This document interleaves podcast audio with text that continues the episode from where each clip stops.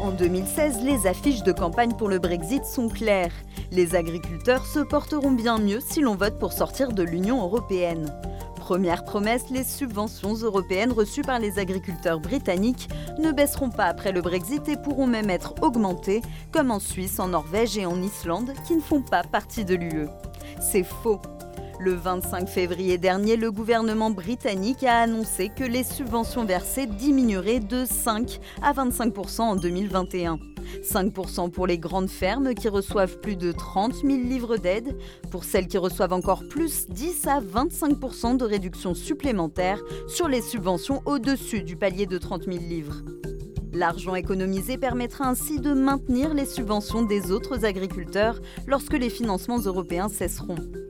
Dans les faits, les subventions des petites et moyennes exploitations ne baisseront donc pas pour l'instant, mais celles des grandes fermes si. En tout cas, pas d'augmentation à l'horizon. Autre promesse, les normes alimentaires ne seront pas revues à la baisse. Pour compenser la diminution des subventions, le gouvernement compte sur plus de compétitivité et l'ouverture de nouveaux marchés, avec notamment un accord de libre-échange avec les États-Unis et leurs poulets désinfectés au chlore. De quoi inquiéter les Britanniques qui ont été plus d'un million à signer une pétition pour exiger la protection de leurs normes alimentaires.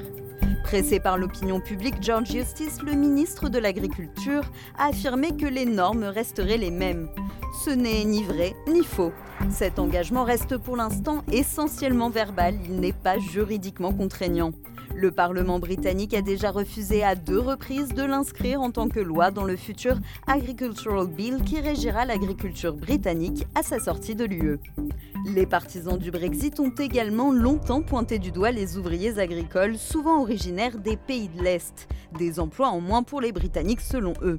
Lors du premier confinement au mois d'avril, le secteur agricole manque cruellement de main-d'œuvre. Le gouvernement lance alors une plateforme pour permettre aux Britanniques d'aller travailler dans les champs. Mais certains agriculteurs défraient la chronique en affrétant des charters pour faire venir des ouvriers roumains. Ces travailleurs ont-ils vraiment volé le travail des Britanniques? Eh bien c'est faux. Ces agriculteurs ont déclaré qu'ils avaient besoin d'ouvriers agricoles expérimentés pour former les nouvelles recrues inscrites sur la plateforme. Il n'y a ensuite que quelques très gros agriculteurs qui ont eu les moyens d'affréter ces charters.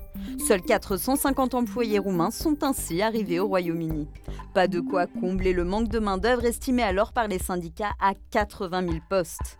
Pour finir, sur 35 000 inscrits sur la plateforme britannique, seules 5 500 personnes ont vraiment donné suite à leur inscription en passant un entretien d'embauche.